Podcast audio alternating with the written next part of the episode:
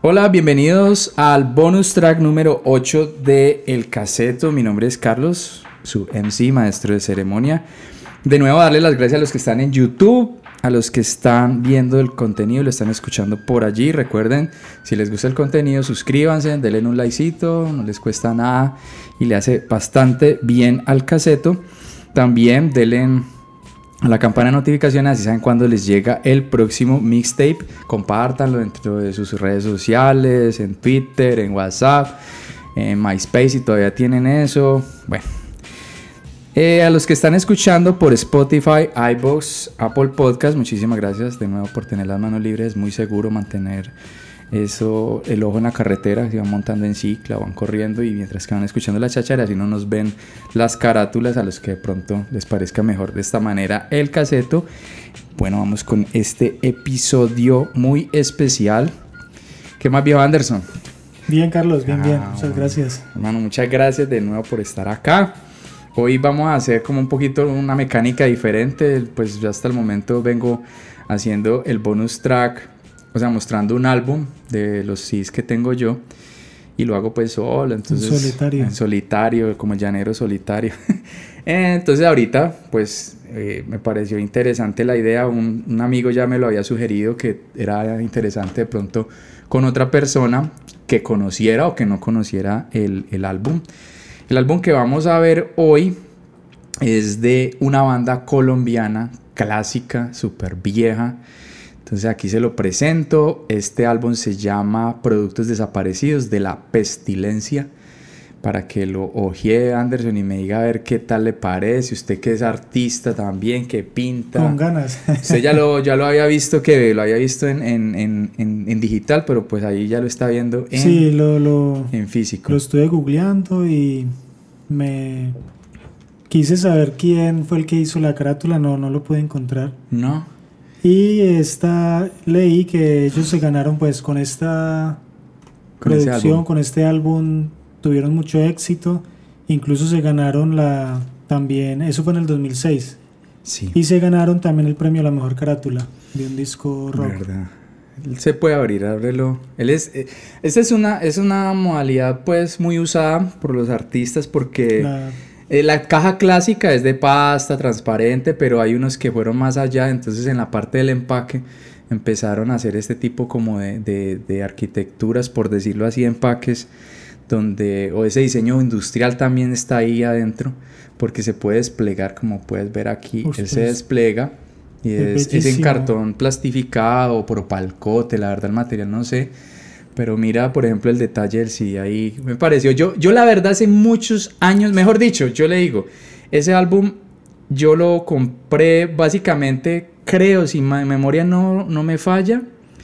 No sé si compré el álbum o se lo daban a uno mm, en la gira nacional. Ellos hicieron una gira nacional y este álbum a mí me lo entregaron o no recuerdo si era que venía con la boleta porque yo los vi a ellos en la gira de este álbum aquí en Colombia en el Teatro Jorge Isaacs en Cali.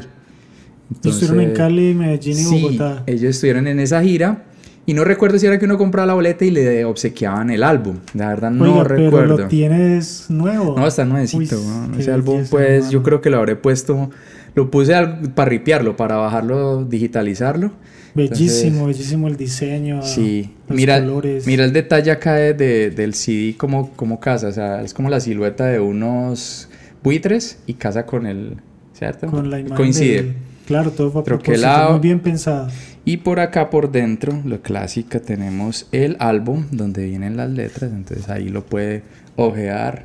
Es un estilo de letra como stencil, muy como muy urbano.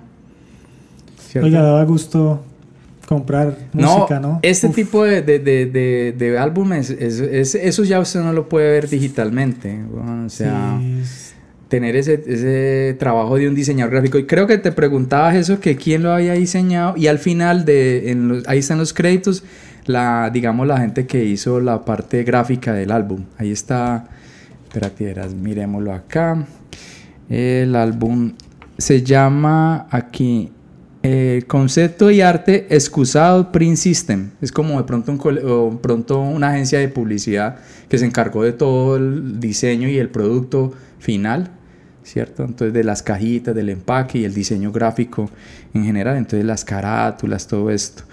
Pues este, esta banda, de pronto lo, que escuchaste, ¿qué, pudiste averiguar ahí como el género y eso? Eh, sí, el, bueno, es uno de los exponentes del punk, punk rock. Y y bueno, y las letras es protesta, son contestatarios. Eh, allí, por ejemplo, me surgió, digamos, pues están vigentes.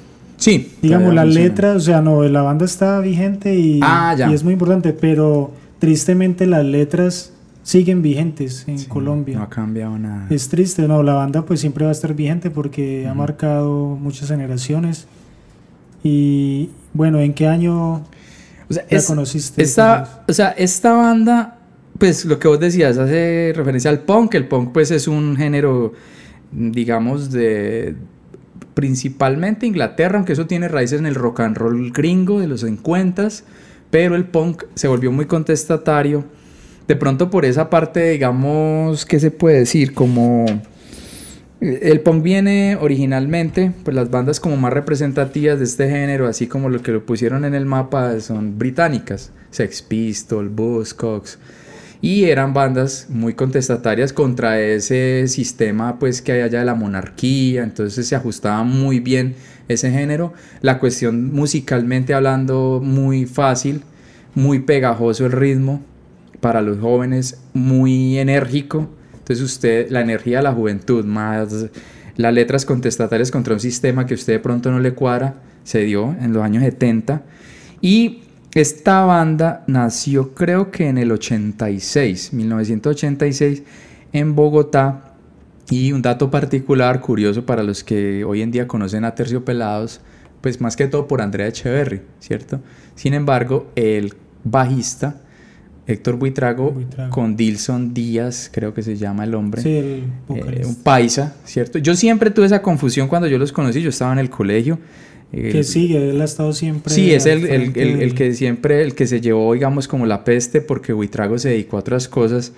Y ellos arrancaron originalmente esta banda. Entonces, creo que el primer álbum que ellos eh, grabaron fue La muerte, un compromiso de todos, ¿cierto?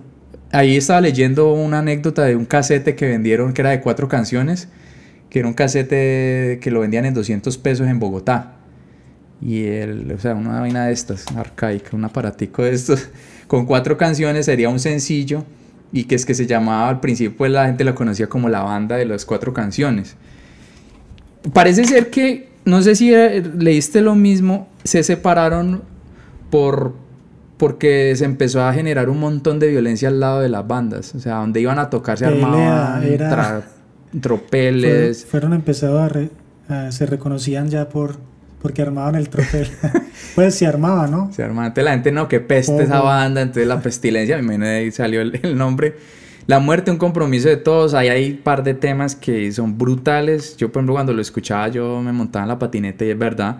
Por ejemplo, Vive tu vida es, es genial porque pues vive tu vida, déjate ya de servilismo. Entonces hablan como de ese paso que uno tiene que hacer aquí en Colombia, ¿no? Nace, el colegio, al ejército, el trabajo, cásate, procréate y muere.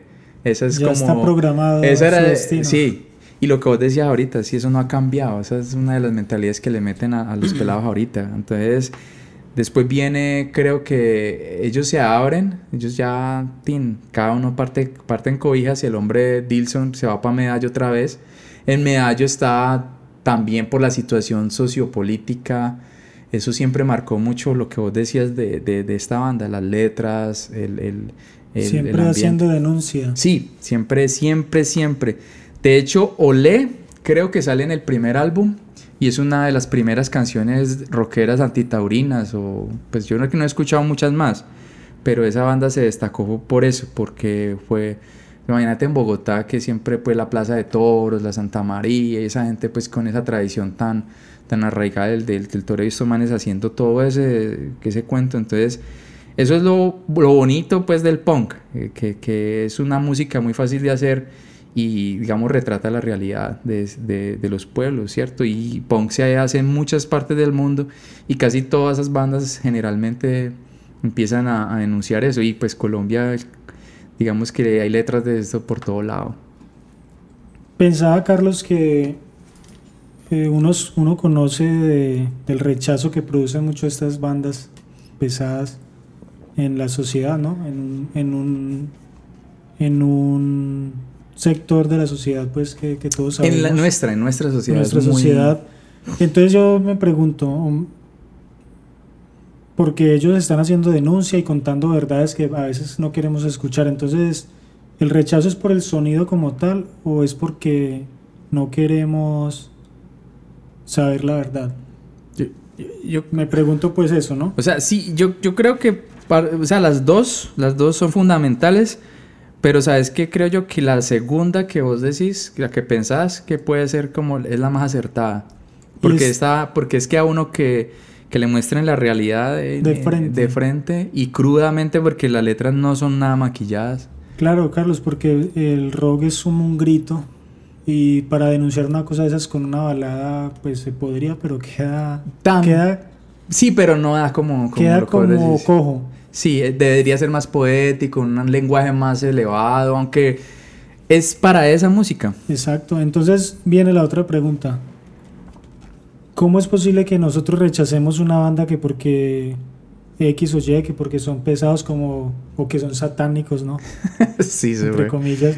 rechazamos a un grupo, pero no rechazamos a un gobierno eh, corrupto. Entonces, ¿qué nos está pasando? no, pues es, es, una cosa, es una cosa rara porque pues no sé, yo no, pues uno de esos días ya tendría que entrar como un sociólogo a descifrarle a uno todas esas vainas porque pues ya uno se Pero da mucho que pensar, ¿no, Carlos? Sí, da mucho que pensar y eh, yo me aventuro a conjeturar que es que aquí nuestra cultura, digamos, no sé por qué está tan embelesada en la temática de, de, de, la pareja y de, de esa, que la música gira alrededor siempre de eso. Por el lado bueno, unas letras muy románticas y por el lado malo, unas letras de despecho. Sí, la mm. música... Hay folclore, hay folclore colombiano que, que, dice verdades de pueblos, ¿cierto? Y, eh, hay música del Pacífico que da verdades de los pueblos y, y, han denunciado. Hay mucha música que sirve para denunciar. El vallenato clásico también hay unas letras que tienen costumbristas y todo, y dicen realidades. el juglar. El juglar Sí, pero, pero parece ser que la, la, música nuestra o nuestra idiosincrasia o nuestra cultura, pues, como que ve la, la música es como una cuestión de, de, de, desfogue, pero en fin de semana para olvidar todo y entonces entras en unas penas que son más fáciles de llevar. Porque como le decía yo a alguien alguna vez, eh, es más difícil crear paz y empezar como a generar, porque es que en, la peste habla de, por ejemplo, las nuevas aventuras de la pestilencia, ahí hay una canción. ah, no, no, no es, es en esa. Eh, es en El Amarillista, donde, por ejemplo, paradójicamente retrata la realidad, por ejemplo, de la muerte de Luis Carlos Galán. Es de, de película se llama, ¿cierto? Entonces es la historia de un par de sicarios que van a la capital y y en la plaza pública el pueblo grita arriba el partido, bla, bla, bla. Y entonces es básicamente esa, esa historia, esa canción, relata el asesinato de Luis Carlos Galán. ¿Cierto? Entonces es, es una cosa concretamente, o sea, eh, y se tiraron en el futuro de un pueblo. Pero mira que no, no sabía esos datos de estos manes. O sea, el hombre se va para Estados Unidos, Dilson, y allá pues con, con la banda. No sé si de pronto con músicos gringos y el hombre, digamos, produce este álbum en, esa, en, esa, en ese país, pero lo otro no sabía, ¿no? ¿Qué, qué averiguaste vos ahí? Bueno, eh, fue un 2006 pues maravilloso para, para, la pestilencia. Con este álbum Productos Desaparecidos eh, se ganaron el primer disco de oro de la historia nacional para una banda de punk rock. es un logro brutal. Eh, reunieron a 80 mil personas en Rock al Parque 2006. Y las nominaciones que tuvieron fue a Mejor Artista Central en los MTV Latino 2006, Mejor Paquete de Grabación, que eso se dice en inglés, pero pues no. Paquete de grabación en los Latin Grammy del 2006 también, Mejor Carátula de un CD, la grabación del año, eh, Mejor Agrupación Metal en los premios Shock. Y en esos premios Shock eh, le eh, hicieron el evento, el premio especial a toda una vida a Dilson. Claro. A Dilson. Sí. Qué pesar, esa revista se acabó. era una revista, era un magazine de, de rock colombiano y creo... Por ahí que ellos están en las redes, pero, sí, pues pero no, ha, ha, cambiado mucho. Y ahí fue cuando ya hicieron el festival, eh, festival. ¿El festival? Festival Tour 2006. Que hicieron creo que ustedes sin duda estuvo en ese, ¿no? En, pues no sé. en Medellín, Cali, eh, eh, Bogotá. Me imagino que fue una, una gira promocional del álbum, de este, de este álbum Productos Desaparecidos. Nada me obliga, por ahí aquí estaba Pacifista, es otro temota de este álbum. Eh, aquí tirado, es, es como muy así toda la historia de un chirri. Y para, pues, como dato anecdótico, el, sitio donde se hizo el concierto fue el Teatro Jorge Isaacs, que es un teatro pues muy clásico, como para grupos de ballet, como para, teatro, como teatro, para grupos de, de, digamos, sinfónicas, vainas muy, pues, que no tienen ese esa temática de, tirarse del escenario, darse de pata, pues entonces el pogo prácticamente se desarrolló en el, en el pasillo principal pero era un poco todo oculto, porque si usted se hacía muy eso, entonces caía encima de una silla o, un, o se daba golpes contra los manillares de la silla. Entonces no, no fue como el, no, no, no, no era el, sitio ideal pues para haber hecho ese, ese tipo de, de presentaciones. Pero bueno, pues no sé si de pronto es paradójico eso también, de que en un sitio tan, así como tan tan de pipí cogido, tan culto. Aunque uno dice esto, sino que es otro escenario. Uno necesita un escenario donde uno bote energía, donde uno pueda mm, brincar, brincar sacar todo eso. Es como una catarsis, un concierto de punk, de, de, metal, de hardcore, es una catarsis. O sea, uno ahí sale, uf, uno como que descarga todo en ese, en ese paseo. Es muy brutal. Y esta banda, yo, yo te comentaba que es para no sé, es, podría ser un acercamiento para un joven eh, que quiera, digamos, saber la realidad del país. Y la realidad es como un viaje en el tiempo. Los primeros álbumes, si vos los escuchas, son un viaje en el tiempo. Ah, ¿cómo era la realidad de Colombia? En el 86, 87, vaya si escuché La muerte, un compromiso de todo, y ahí está. La Mejor dicho, las verdaderas noticias. exactamente. Un álbum de estos prácticamente. No noticieros, escuchan eh, la, triste realidad de, Colombia.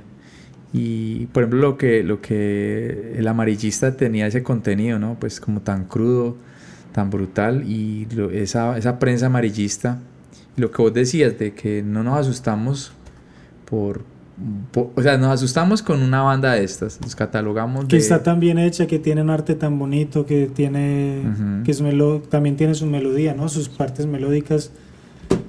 Y está tan bien hecho y...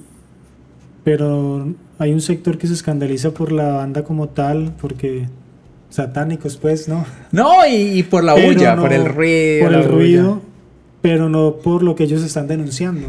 y como no hay canción ahí para dedicarle a nadie. O sea, en ese sentido, pues, que la gente aquí quiere ver la música siempre, del romance y qué tal, y que me dejó, que Esto me... es una dosis tremenda. Sí, pero esas canciones ya las pudieran dedicar a alguien. Vea, escuches este tema y verá que ahí usted empieza a aprender cositas. Y yo creo que sería más valioso usted ponerle un tema de esto a una chica y decirle, vea, pille que eso es lo que pasa en este país. Pero no, toca es dedicarle esos temitas de que me, me dejó, me voy a a cortar las venas y donde la vea la revuelco. Y ahí es donde da un salto, digamos, un joven eh, que, es, que le gusta escribir, porque normalmente se comienza con, con lo que vos estás contando de, pues, eh, los sentimientos hacia, digamos, amorosos y eso. Pero cuando una, un joven o una persona ya da el salto a, a la realidad del país, del mundo, eh, a protestar, a usar el arte para divulgar o protestar por, bueno, denunciar para denunciar el medio, defender la naturaleza. Entonces eso ya da un salto también y digamos que el otro no desmerita nada, ¿no? Porque, pero eso le da más importancia. Hmm. Entonces se vuelve más universal. Exactamente. esta, música en ese sentido es más universal porque aborda un montón de temas que y realidades que lo, que lo tocan a uno y que, que en últimas pueden ser más, más importantes que estar pensando si estoy despechado o estoy bien.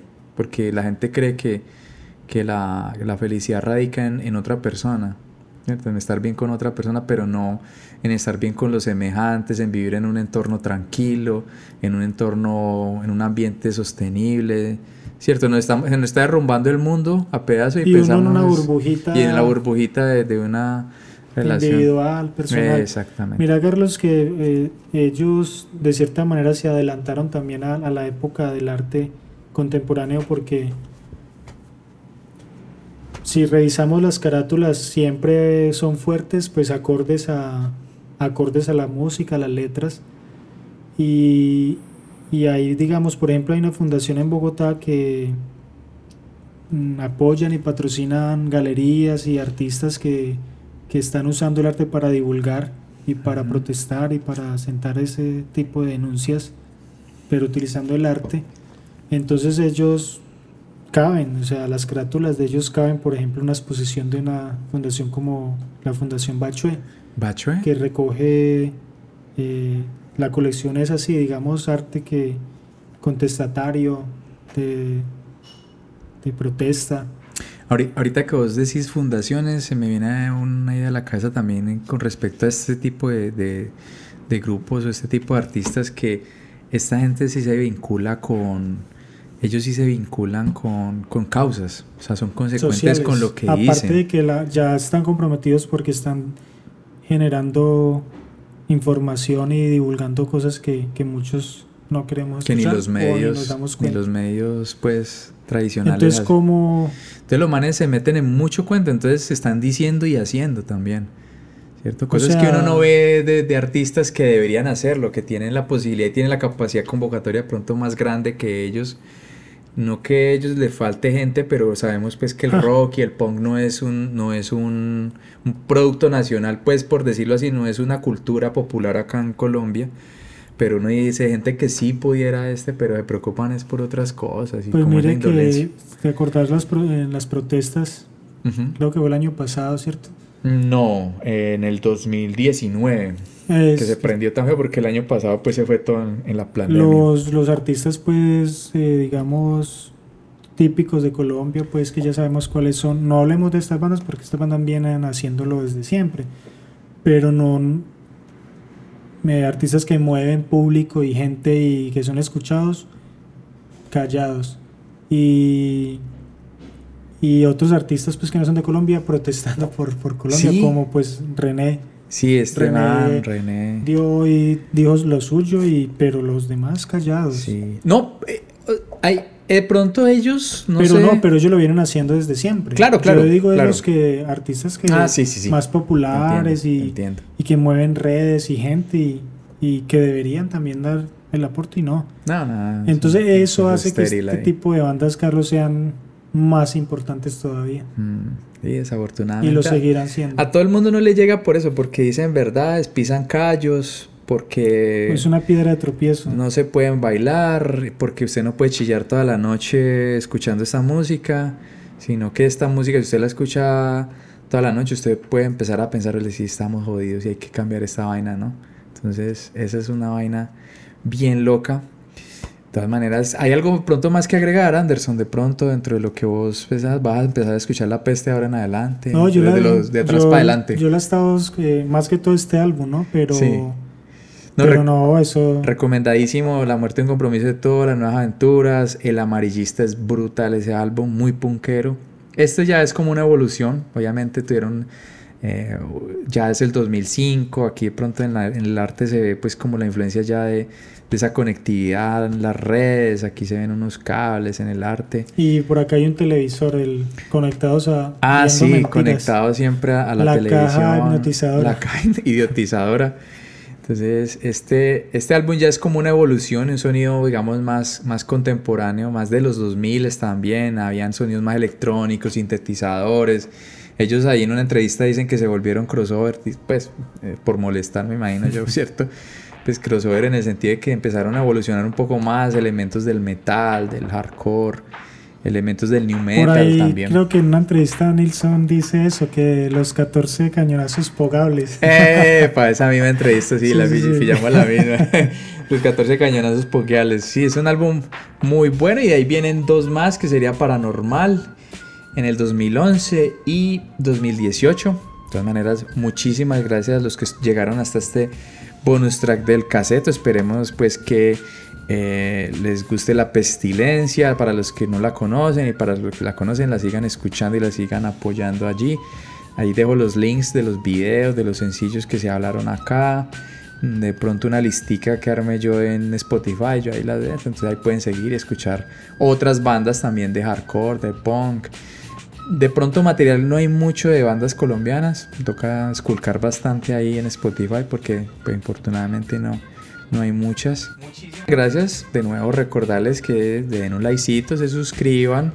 Muchísimas gracias Anderson por haber estado en este bonus track número 8 del caseto. Nos vemos hasta una próxima entrega. Listo Carlos, muchas gracias.